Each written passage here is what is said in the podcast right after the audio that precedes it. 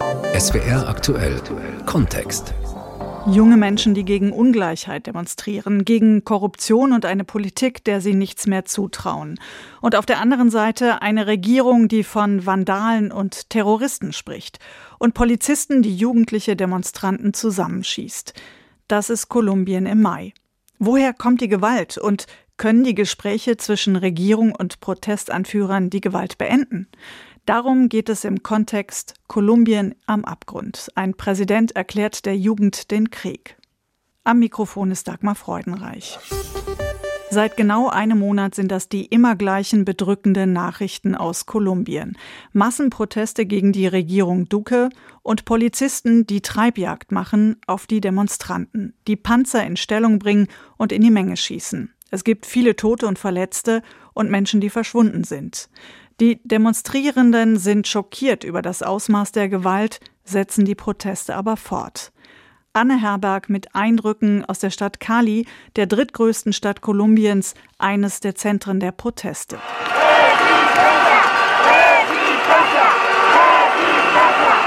Resistencia, Widerstand singen sie an der Lomada de la Cruz, einem Viertel im Zentrum von Cali, wo sonst ein Handwerkermarkt stattfindet.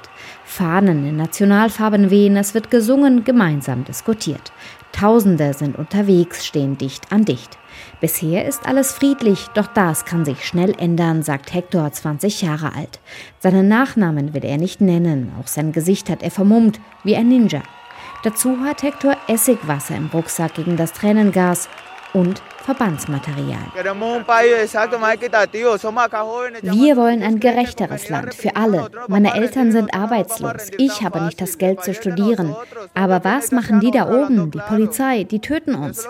Aber wir lassen uns nicht einschüchtern. Wir geben nicht einfach so auf. Wir kämpfen hier für die Zukunft unserer Kinder. Seit Ende April wird Kolumbien von einer Protestwelle überrollt, wie sie das Land lange nicht erlebt hat. Auslöser war eine Steuerreform. Inzwischen ist sie vom Tisch, doch es geht längst um mehr. Da ist die extreme soziale Ungleichheit, die durch die Pandemie noch einmal verschärft wurde. Dazu kommen Korruptionsskandale und gebrochene Versprechen der Regierung von Ivan Duque, der den Friedensvertrag von 2016 mit der FARC-Guerilla ablehnt. Auf die Proteste reagierte der konservative Präsident mit Härte und schickte Polizei und Militär auf die Straße. Javier, auch er nutzt einen Decknamen, ist Teil der sogenannten Primera Linea, der ersten Linie, Sie bauen Barrikaden auf. So schützten sie die Protestierenden gegen die brutale Gewalt der Einsatzkräfte, sagt der 22-Jährige. Wir leisten Widerstand gegen die Regierenden, die ihre Macht missbrauchen. Die Polizei geht mit aller Härte vor. Das ist der absolute Ausnahmezustand. Wir haben hier nur unsere selbst gebastelten Schilder, Stöcke und Steine. Sie schmeißen Tränengas, sie beschießen uns mit Feuerwaffen. Wir wurden auch von Personen in Zivil angegriffen und die Polizei stand daneben. Hier auf der Straße gibt es Babys, Senioren, aber das ist denen völlig egal. Die ARD kann die Aussagen von Javier nicht verifizieren. Die Millionenmetropole Cali, strategisch gelegen zwischen Pazifik und den Wirtschaftszentren Bogotá und Medellin, ist zum Epizentrum der Proteste geworden. Und das sorgt zunehmend auch für Spannungen unter den Bewohnern. Fernando Balcazar Jiménez ist Agrarunternehmer. Er vertreibt Zuckerrohr, Tomaten und Ananas im Vorort Dapa.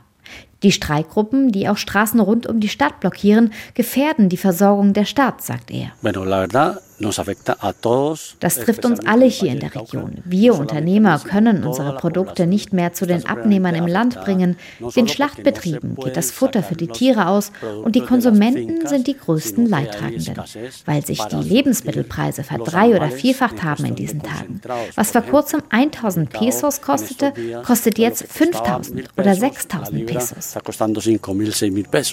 Die Blockaden gewaltsam aufzulösen, wie es die Regierung von Präsident Ivan Duque in diesen Tagen angekündigt hat, sei trotzdem keine Lösung, findet Jiménez.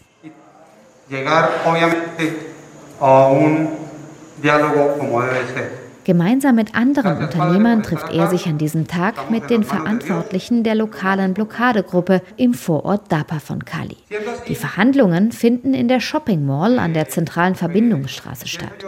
Eine Fraktion ist vermummt, die andere trägt nur Corona-Schutzmasken. Im Grunde aber sind alle hier an den hufeisenförmig aufgestellten Tischen Nachbarn. Am Ende einigt man sich darauf, die Blockade jeweils morgens, mittags und abends für 15 Minuten zu öffnen. Der weitere Dialog wird vertagt. Ein Ende der Proteste ist bisher nicht in Sicht, weder in Kali noch im Rest des Landes. Morgen am Freitag sind wieder Proteste im ganzen Land geplant. Die Anführer wollen ein Zeichen setzen, denn vor genau einem Monat hat es die ersten Proteste gegen die Steuerreform gegeben.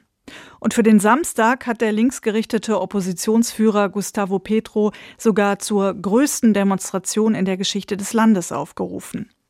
Immerhin, es gibt inzwischen Gespräche zwischen der Regierung und den Anführern der Protestbewegung. Bisher haben sie aber noch kein Ergebnis gebracht. Aber es gibt Vermittler. Dazu gehört die Caritas Kolumbien. Johanna Zöllner arbeitet für Caritas International in Bogotá.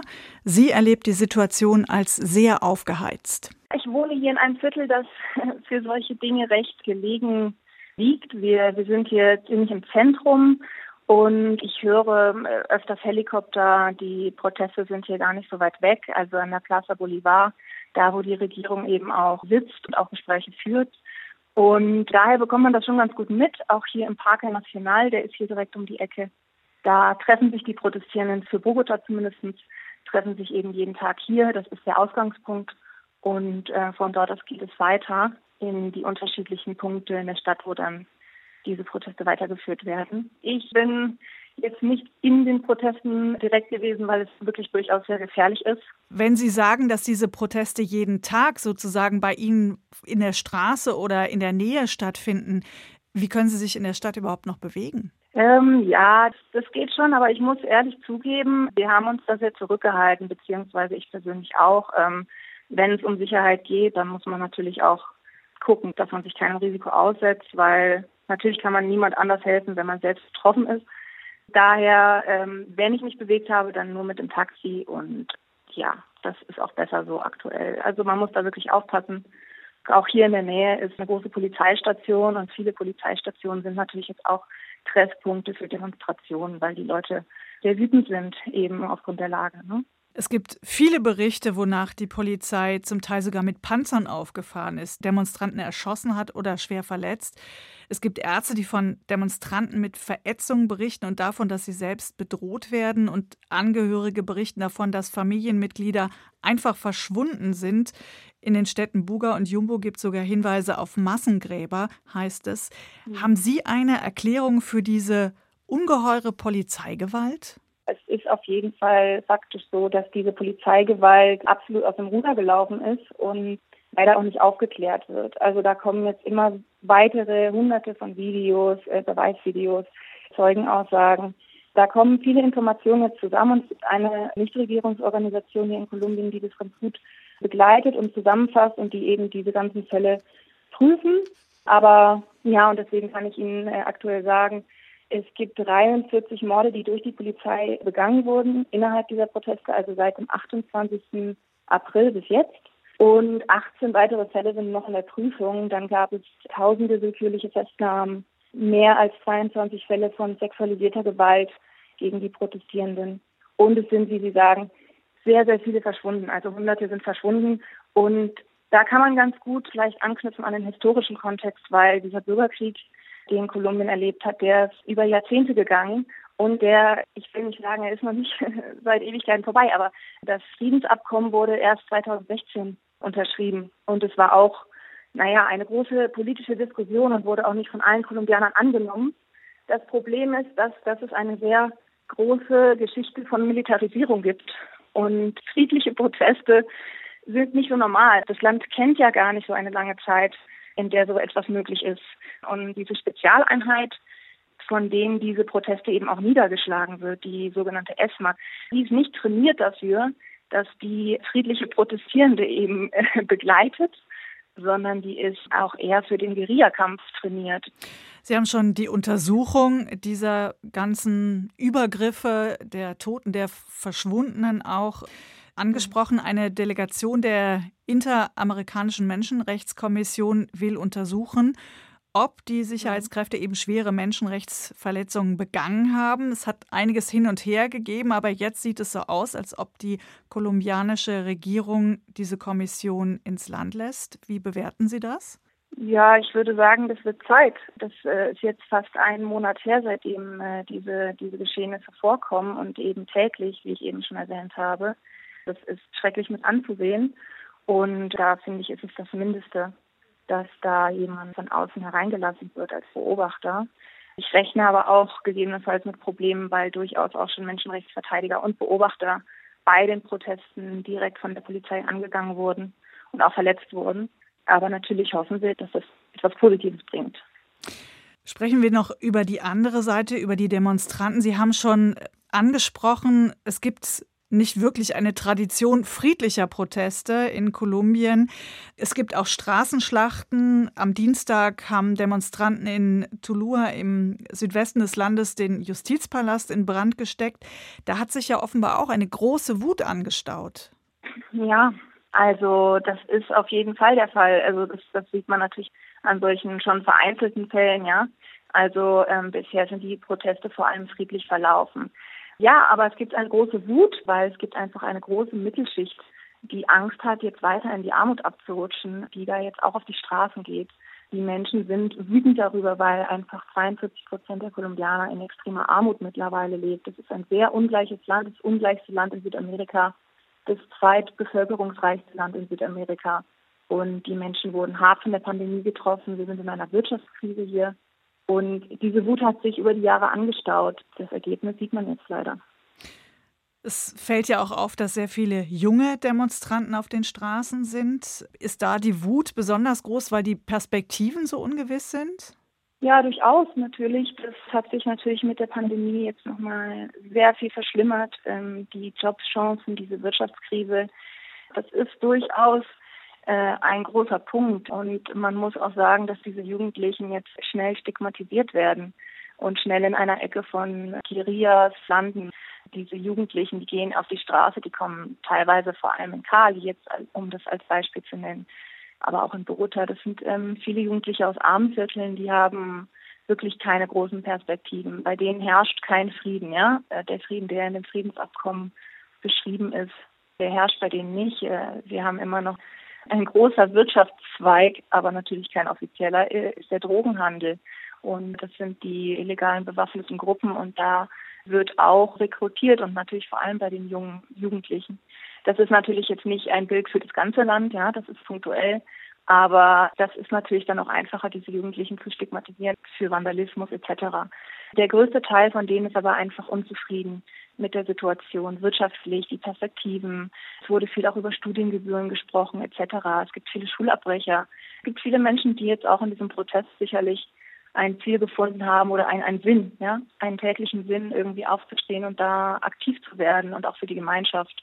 Und äh, dieser Zusammenhalt, den möchte ich auch nochmal betonen, den kann man auch wirklich gut beobachten. Also es ist dann nicht nur der 18-jährige oder der, der 16-jährige Schulabbrecher, der keinen Job findet und der wütend auf die Regierung ist oder die alleinerziehende Mutter, die jetzt mehr bezahlen muss für den täglichen Bedarf, dadurch, dass diese Steuerreform umgesetzt werden sollte und die deswegen anfänglich auf die Straße gegangen ist, sondern auch die Oma und Menschen, die wirklich den Konflikt miterlebt haben vorher in den Jahrzehnten, die sich da jetzt zusammenschließen. Also ich denke, die Jugendlichen sind vor allem betroffen, weil ihnen vorher nicht zugehört wurde und weil es auch jetzt relativ schwierig ist. Dann genau. schauen wir doch mal drauf, was die Proteste schon verändert haben. Auslöser war ursprünglich eine Steuerreform, die sollte den Staatshaushalt wieder aufbessern, der im Zuge der Corona-Pandemie in eine starke Schieflage geraten ist. Die Regierung hat die Pläne inzwischen zumindest erstmal wieder zurückgezogen. Es hat Rücktritte von Regierungsmitgliedern gegeben. Wie stabil ist denn die Position des Präsidenten Ivan Duque? Naja, ähm, das ist ein bisschen schwierig zu sagen. Also ich würde sagen, die Demokratie ist gerade wirklich ein bisschen im Wanken. Natürlich ist dieser Präsident legitim gewählt worden. Und es gibt eine Elite, die, die ihn wählt, aber auch viele arme Menschen. Es wurden viele, es wurden, äh, wie gesagt, diese Streikreform wurde zurückgenommen. Ähm, es wurde, äh, es wurden Studiengebühren erlassen für einige Gesellschaftsschichten. Es wurden Eingeständnisse gemacht, aber was wirklich fehlt, ist die Nähe zu dem Menschen, der hier ganz normal seinen Lebensunterhalt bestreiten möchte, tagtäglich. Der Präsident wurde mehrfach eingeladen, auch zum Beispiel nach Kali, um da mit den Leuten zu sprechen und sich wirklich mal direkt anzuhören, was denn wirklich los ist und wo die Sorgen der Menschen liegen. Aber stattdessen bleibt er hier in seinem Regierungspalast in Bogota und schickt Kampfhelikopter ähm, nach Kali. Und das ist natürlich keine Situation, die deeskaliert. Wenn wir das jetzt mal zusammentragen, dann ist es ja eine Situation, die nicht wirklich hoffnungsvoll stimmt, weil wir keinen Ausweg sehen. Es gibt eine große Krise jetzt durch die Pandemie. Es gibt viele Menschen, die fürchten, dass sie verarmen. Es gibt die alten Wunden, die noch nicht zu sind. Es gibt ein verkrustetes politisches System, einen Präsidenten, der auf Härte setzt und da tatsächlich auch Beifall von eher der vermögenden Schicht bekommt. Ist da abzusehen, wohin dieses Land steuert? Ähm, es ist nicht abzusehen. Es ist natürlich so, der andere Regierungs-, also der andere Kandidat, sage ich mal, der Senior Petro, der hat auch eine große Unterstützung und es ist durchaus möglich, dass da etwas passiert in der nächsten Wahlperiode. also Sie hoffen ändert. auf einen Machtwechsel und die Opposition, die das Ruder übernimmt? Nein, ich würde niemals darauf hoffen. In dem Sinne äh, würde ich mich wirklich neutral einschätzen, auch einfach, weil ich äh, eine Ausländerin hier in Kolumbien bin und auch humanitär agiere und dadurch neutral, aber ich sehe äh, Potenzial zur Veränderung, nicht, nicht nur durch die Proteste, sondern eben auch durch eine Wahl, die da im nächsten Jahr auf uns zukommt. Und natürlich kann man jetzt nicht sagen, dass in der nächsten Woche das alles aufhört, dass eine Einigung erreicht wird. Das wäre natürlich sehr schön. Das sehe ich aktuell nicht. Aber ich sehe auf jeden Fall Bemühungen zur Vermittlung, die sehr stark sind, in die auch viel Vertrauen gesetzt wird. Johanna Zöllner von Caritas International in Bogota. Und das war die Sendung Kontext Kolumbien am Abgrund. Ein Präsident erklärt der Jugend den Krieg. Am Mikrofon war Dagmar Freudenreich.